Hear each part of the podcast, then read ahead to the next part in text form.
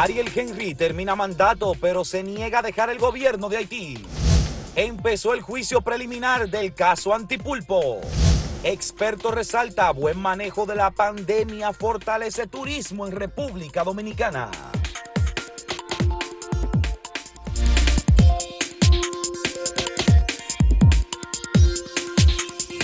Tenemos que comenzar con una muy lamentable, muy lamentable noticia. Sonia Piera, hermana de Nuria Piera, compañera de trabajo, socia y a veces madre, a veces hija, acaba de fallecer, lo acaba de decir la propia Nuria Piera, en un mensaje que envió por una de las redes sociales.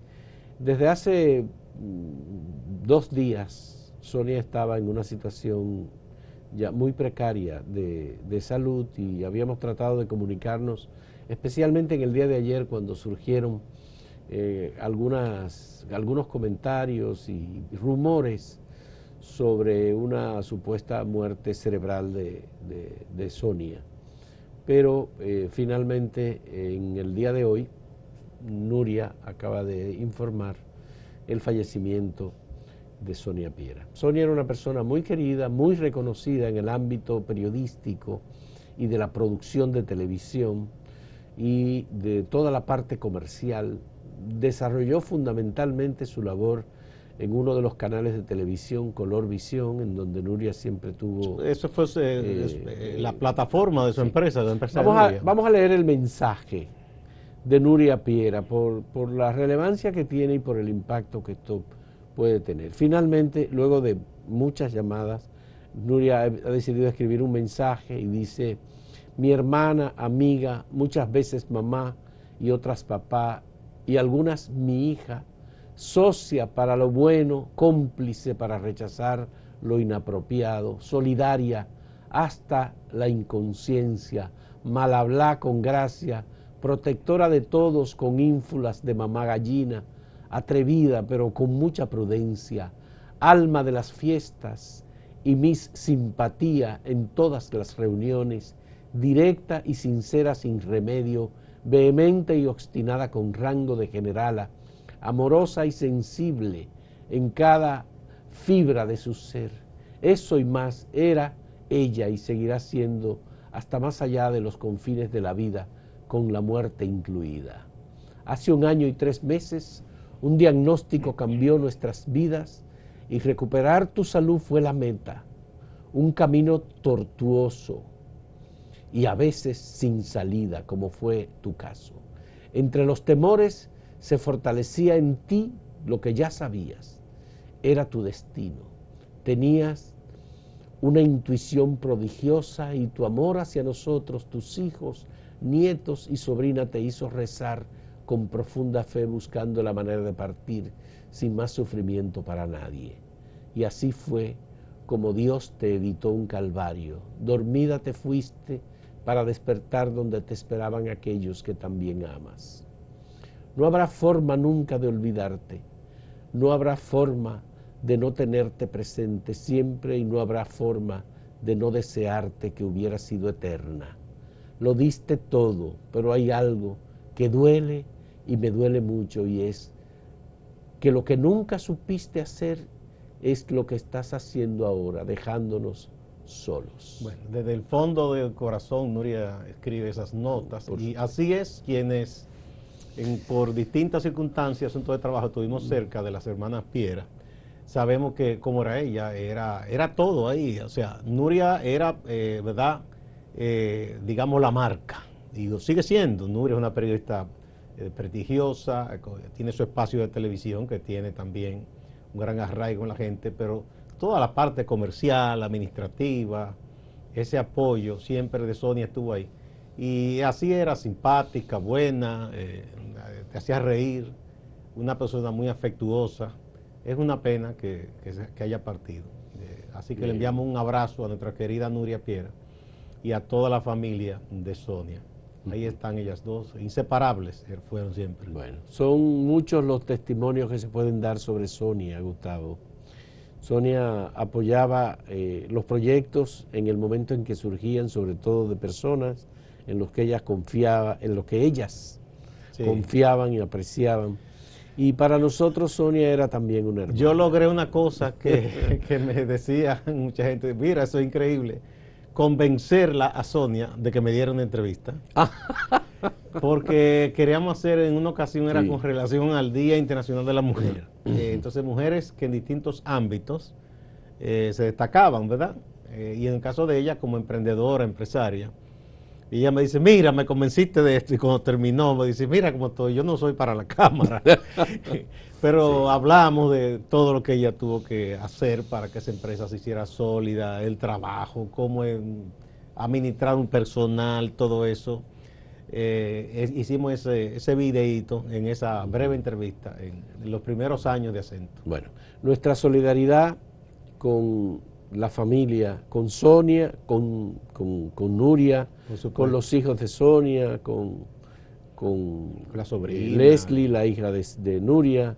Es decir, todos los familiares y todas las personas que estuvieron cerca durante muchos años eh, de Sonia Piera. Y nuestro recuerdo permanente por su bonomía, por su calidad como ser humano, porque era un ser humano verdaderamente extraordinario. Como dice Nuria en su texto, el alma de las fiestas. Así es. Mis simpatía, una persona eh, muy, muy apreciada, muy querida, y la recordaremos siempre. Con mucho, mucho amor, mucho cariño. Bueno, Gustavo, hay que decir que ayer se cumplió un periodo que estaba previsto en Haití para la salida del gobierno del presidente Ariel Henry. Él ha dicho que no, que no va a salir del gobierno. La oposición pronunció un discurso de 18 minutos acompañado de algunos de los ministros, él como primer ministro. En Haití no hay presidente. Sin embargo, el presidente del Senado pronunció otro discurso diciendo que ya había finalizado, que no hay gobierno. ¿Por qué que no hay ninguna justificación? Porque en el caso del presidente Moïse, que fue asesinado lamentablemente, eh, la discusión era que si se interpretaba la constitución hace un año, que si le quedaba un año más. Pero suponte incluso que se hubiese favorecido esa interpretación de Moïse. Eso es lo que se supone que estaba completando Ariel Henry. En una situación de facto, porque, porque, no lo sancionó el Parlamento. Y fue designado para organizar elecciones. Exacto, entonces ya se cumplió. Entonces ahora, no ha organizado elecciones. ¿qué alega Ariel Henry para pretender quedarse como gobierno. Entonces, no ha organizado elecciones. El país ha quedado en manos de las bandas de secuestradores y asaltantes y criminales en Haití. No hay ninguna perspectiva de diálogo, de negociación. La oposición se ha reunido junto con la iglesia, la sociedad civil y todo. La conferencia episcopal acaba de emitir un comunicado esta semana. Sí, esa oposición tiene mucho apoyo porque ahí está la, están las iglesias, la católica, la protestante, ¿verdad? Bautista, y también vudú. El vudú. Y, pero ahí está la diáspora rica incluso de Haití, que tiene mucha presencia en Louisiana, en Estados Unidos y en la Florida.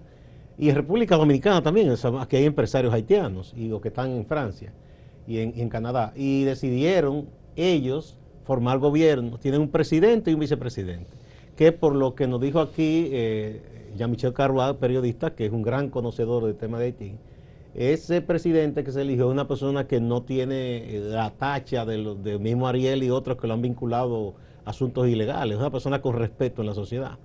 Entonces, ya incluso hay organismos internacionales que han hecho un guiño de ojo a ese gobierno también que sería temporal. Ese sí se compromete a que lo de ellos es organizar la cosa. Alfonso se llama. Sí, que fue gobernador del Banco Central y todo eso. Bueno, es muy lamentable esta situación porque eh, eh, el Moïse fue asesinado el 7 de julio. Han pasado ya, eh, ¿cuántos? Seis, siete meses.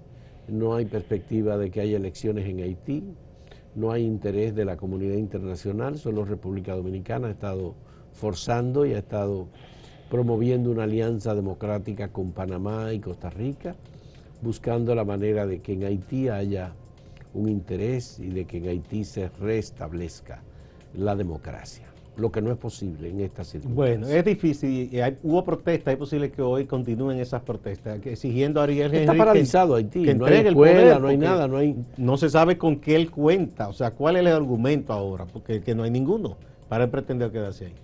Vamos a ver el tema del día y luego a la pausa. Bueno, el tema del día. ¿Cree que el pueblo quiere al PLD como dice Danilo Medina, que quiere que vuelva a gobernar, sí o no? Esa es la pregunta que tenemos para ustedes. Momento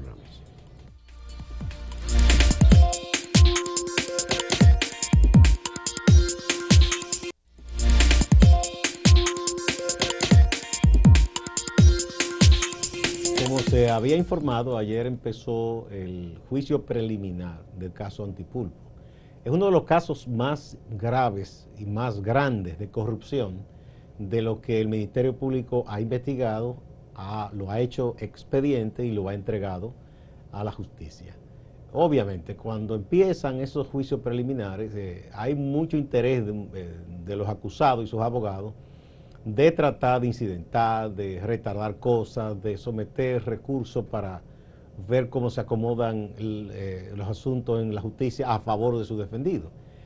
Eh, se reenvió, ¿verdad?, para conocer varios recursos eh, este, este conocimiento, pero al mismo tiempo, al unísono, el, equipo de defensa del ex procurador Jean Alain Rodríguez ha aprovechado, yo no sé por qué, porque en este caso exactamente no, tiene, nada que ver, este pero él ha aprovechado como la coyuntura y ha estado enviando no, pero ellos lo que están haciendo es defendiendo eh, su proceso de la nueva victoria. Sí, pero eso es lo que digo, como aprovechando la, coyuntura, y yo digo, yo no sé, respeto a sus abogados y su estrategia, pero Jean Alain como que le convendría más hacer silencio, piensa uno.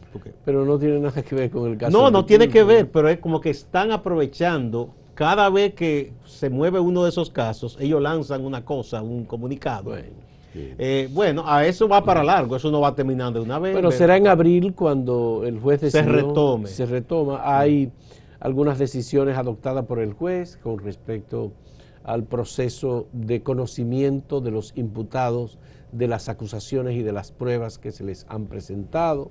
Se dispuso que los imputados eh, tengan acceso en, como tienen prisión preventiva eh, por orden de un juez, eh, tienen la posibilidad de tener computadores en los recintos carcelarios en donde se encuentran. Son 27 las personas imputadas. Sí, porque ahí se supone que van a estar en conversación la mayor con sus abogados, preparando su defensa. Eh, hay que acostumbrarse a eso, es un juicio, ¿verdad?, con mucha gente, equipos de abogados, abogados muy buenos que les pagan para eso, ¿verdad? y van a argumentar de todo y eso se va a prolongar, yo creo que años incluso. El director de la PETCA, Camacho, ha dicho que las pruebas son contundentes y que es irrefutable, digamos, los documentos que ellos han presentado. Obviamente al juez que va a instruir este caso le corresponde determinar cuáles son las pruebas válidas, cuáles son las pruebas que se utilizarán en el proceso, eh, los abogados de cada una de las partes, son 27 personas, es un proceso muy complejo. Por eso. van a objetar todos van a hablar, todos van a los procedimientos de, obtención de esas pruebas. La mayor eh, aspiración de lo que está en ese expediente, en esta parte, ¿tú sabes cuál es? Es tratar de convencer al juez de que su defendido no pase a la segunda fase. Ah, pero claro que Eso es lo que ellos aspiran. Ahora que lo logren, eso está por verse porque lo que ha dicho el Ministerio Público que hay pruebas pesadas.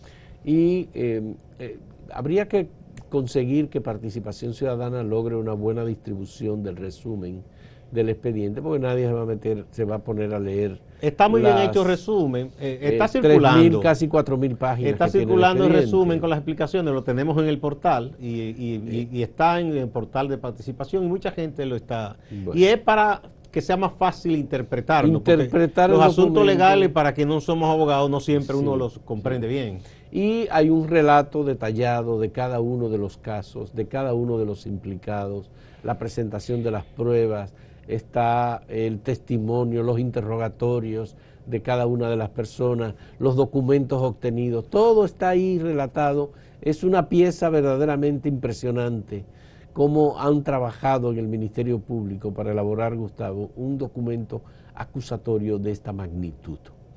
Eh, obviamente, eh, un proceso judicial en el que hay incluidas 27 personas, eso significa que cada, cada uno debe tener un abogado, ya tú te imaginas. Y tienen siempre más de uno. Y tienen más de uno. Y todos este van a hablar. Tú te imaginas el tribunal que hay que buscar para porque algunos de los imputados son menos, tienen dos y tres abogados, porque los abogados se especializan en temáticas. Sí, pero todos hablan. Y eh, entonces, además de ganar no, es un derecho que tiene, es un derecho, tiene un derecho, un derecho. está garantizado por las leyes la Constitución. Pero además de ese servicio y de buscar la finalidad, que es que sea absuelto su cliente, ese es un escenario para los abogados brillar también, sobre todo los que no son tan conocidos. Bueno, pero este los que son más conocidos sí, pero ah, eh, fíjate que en casos que se han que han eh, sido aquí muy publicitados, a veces la gente dice, ¿quién es ese muchacho, esa muchacha? Que lo hizo también. Y ahí saltan a la autoridad. Pero ahí el tribunal debe hacer un esfuerzo eh, significativo para abreviar tanto como sea posible. Porque estos juicios y estos procesos eh, requieren, por supuesto, la garantía para cada una de las personas acusadas que tenga el derecho de defensa. Pero el tribunal puede irse creando una convicción y puede ir abreviando muchas de las en cosas. En principio no es tan fácil, pero ya cuando se pasen eh, en varias los audiencias... Los abogados marean demasiado. Sí, pero los jueces les permiten en principio, después sí ya, dice, espérese, ya eso se repitió, ya ahí el tribunal debe buscar la manera de controlar eh, un proceso que obviamente por su naturaleza, por la composición que tiene de la parte acusadora, más los fiscales que van a participar en ah, ese proceso. no, porque los que fiscales, son otros, Gustavo. Eh, con más razón, porque ellos son un solo equipo. Contra Wilson Camacho, contra, al contra muchos equipos. Entonces ellos, tienen que, Entonces, tienen que tomar. Obviamente ahí habría que saber si eh, la directora de, de, persecución, eh, Jenny Berenice, seguro que ella va a tomar la palabra estar presente también. Y algunos de los fiscales especializados. Y otros de los fiscales que se han ido especializando y que son eh, los que han llevado. Pero la experiencia este es que en las primeras audiencias los jueces le permiten que se explañen, luego de van alando un poco la soga. El, el, aquí hay que decir, señores, que el principal imputado es Alexis Medina Sánchez un hermano del expresidente de la República, Danilo Medina. Eh, y por supuesto él es la cabeza de este proceso eh, de persecución de la corrupción. Eh, las derivaciones que todo esto tiene, porque hay varios que han declarado en contra de Alexis Medina, de los que están aquí. Hay algunos que son, digamos, no es que han hecho delaciones premiadas, pero han eh, admitido delaciones, han devuelto parte del patrimonio robado y han dicho yo quiero que me consideren. Y eso obviamente que la justicia y el propio Ministerio Público tiene que tomarlo en cuenta. Yo creo que le, sí, con eso le, le facilitan el trabajo al Ministerio Público porque dice, mire, no es que usted diga que usted hizo o no hizo, este que era socio suyo o funcionario ha dicho que hizo tal cosa con usted y mire la prueba, o sea. Eh, es un juicio, sí, que será muy mediático, como es ese tipo de juicio. Eh, se va a extender, yo pienso que eso se va a extender más de un año probablemente. Así es. Porque hay que agotar todos los, todas las instancias y los pasos. Y una vez que, que hay una decisión, seguro que ellos apelan, muchos irán al Constitucional, a la Suprema, pero al final habrá una decisión. Gustavo, ayer hubo una reunión, almuerzo del presidente de la República, Luis Abinader, con ejecutivos de medios de comunicación, directores de programas, propietarios incluso de canales de televisión que estaban presentes. Lo que llaman líderes de opinión. Exactamente. Fue una reunión de aproximadamente dos horas, un poco más de dos horas. El presidente de la República, Luis Abinader, fue eh, quien inició la reunión y dio toda una explicación de las razones por las que los presentes habían sido convocados. Estuvo acompañado de la vicepresidenta de la República, del eh, ministro de la presidencia, Lisandro Macarrulla, el administrativo, José Ignacio Paliza, de los ministros Miguel Seara de Economía, Ito Bisonó de Industria y Comercio, Antonio Almonte de Energía y Minas, del director del Fideicomiso Reserva, André Van der Horst, y de otros, eh, el consultor jurídico del Poder Ejecutivo. Fue una conversación bastante amplia sobre el tema del fideicomiso el presidente dejó muy claro que no hay absolutamente ninguna enajenación del patrimonio público, que lo que él ha hecho es empoderar el patrimonio Eso es respecto a Punta Catalina. Respecto a Punta Catalina, sí. Y que como se puso en manos del Consejo Económico y Social, él ya a partir de ahí dice que no quería intervenir. Va a presentar algunos proyectos de reforma en, la, en el discurso que va a pronunciar el 27 de febrero, la reforma de la ley de compras y contrataciones, la, lista. La, del, va a presentar el proyecto de ley del fideicomiso público. Y la de hidrocarburos. La ley de hidrocarburos. una, reforma, del pasado. La de ley de hidrocarburos, un proyecto de reforma de esta ley de hidrocarburos. Y se habló y se ofrecieron datos importantes sobre los compromisos que ha contraído el gobierno para contener la inflación que dijo el presidente es importada, es una inflación que ha afectado. Sí, ese es el principal problema, hay una coyuntura internacional desfavorable. Sigue siendo, no hay un solo, dice el factor interno que haya inducido a elevar los precios, sino todos son factores externos.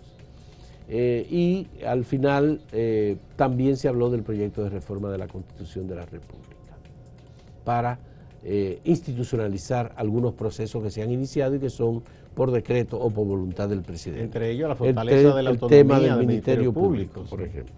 Esos temas todos estuvieron en el diálogo de ayer. Le invitamos a que lean el editorial de hoy de Acento, en donde se aborda eh, eh, precisamente la conversación que hubo ayer en la que uno de nosotros estuvo presente. vamos a ver de nuevo el tema antes de pasar a la pausa. Le estamos preguntando a raíz de lo que dijo el expresidente Danilo Medina, de que el pueblo quiere y anhela que el PLD vuelva al poder.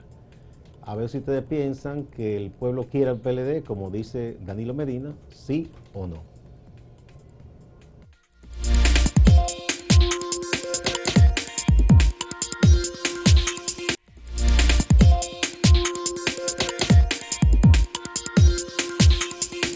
Veamos algunos de los de las respuestas que hemos recibido a la pregunta de si el pueblo quiere, como dice Danilo Medina, que el PLD vuelva al poder. El porcentaje del no es de 83.89% y el sí 16.11%. Bueno, abrumador ese resultado, ese es el portal. Vamos a ver ahora en Twitter Aquí un poco menos, pero es más o menos la proporción también. Amplio el no, 75.6% contra 24.4% que dice que sí, que el pueblo quiere que el PLD vuelva. Vamos a ver en YouTube. En YouTube es 88% que no y 12% que sí. vamos a ver algunas opiniones. Aquí dice Ramón, eh, dice, lo mejor que puede pasar es que el PLD vuelva a poder, a ver si esto se endereza con ese, dice ese amigo. ¿eh? Eh, Henry Silvio dice, por supuesto que los queremos, pero presos. Luis Ramón Santana Díaz dice, en 20 años avanzamos bastante y hay un gran legado. Difícil de borrar, no fueron mal gobierno lo que pasa es que el dominicano borra rápido y a veces no tenemos ojos para ver. Ese también está de acuerdo con Danilo. sí. Emelindo Mota Benítez dice, me encanta que el PLD y Danilo tengan esa percepción del pueblo y que no reconozcan sus errores de sus gobiernos, porque así ellos llegarán al poder en el 2099. Y Miguel de Jesús dice, ¿será que Danilo está alucinando? Soñar no cuesta. Bueno, señores, muchas gracias por la compañía. Vamos a pasar con Máximo Laureano, que está en Santiago, nuestro compañero que como siempre tiene importantes notas eh, informativas para nosotros. Adelante Máximo, muchas gracias. Gracias, saludos. Caso Piero Angelo Perroni Mora, el médico imputado en un caso de presunta violación sexual a un hijo suyo de 8 años de edad, fue favorecido con un no al lugar, ordenado por la jueza del cuarto juzgado de la instrucción del Distrito Judicial de Santiago, Ilka María Méndez Sosa. El Ministerio Público de inmediato ha informado que va a apelar esta decisión inmediatamente le sea notificado el fallo. El médico Perroni Mora fue enviado a prisión preventiva en diciembre del año 2019, tras la denuncia que formalmente hiciera su ex esposa Cintia Gómez Espinal. Será este jueves cuando se conozca la medida de coerción en contra de los oficiales de la Policía Nacional, segundo teniente Luis Antonio Montilla Lara y el teniente coronel José Ernesto de la Rosa Pérez, imputado en la muerte del raso de esa institución, Alberto de la Rosa de la Cruz. Sobre este tema nos habla el abogado de la familia de la víctima, Francis de la Rosa. Se presentaron ambos imputados eh, en la solicitud de imposición de medida de coerción sobre la referida muerte al raso de la Policía Nacional adscrito a, a la DGC Santiago. Eh, esta medida tuvo que ser suspendida puesto que eh, los imputados se presentaron sin sus abogados defensores. Las cuentas bancarias de las águilas ibaeñas han sido embargadas tras una demanda interpuesta por Clara Luz Pichardo Cabrera, una persona que estaría relacionada a Juan Bautista Sánchez Peralta, Juanchi Sánchez, uno de los principales accionistas del equipo Águila Cibaeña. El abogado de la demandante, Arsenio Minaya, explica. Ella tuvo unos, aportes que vamos a demostrar en el tribunal, todos los cheques guiados por ella, ella aportó tanto a las Águilas Cibaeñas como a las compañías comercializadoras deportivas y también JB Sánchez Correa, que son compañías donde él es el máximo accionista. Con este lamentable incidente, donde se originó la muerte de un adolescente de 16 años de edad, cerró el desfile de carnaval en Cotuí, provincia Sánchez Ramírez. Distante pero pendiente, actualidad y objetividad desde Santiago. Siga la programación.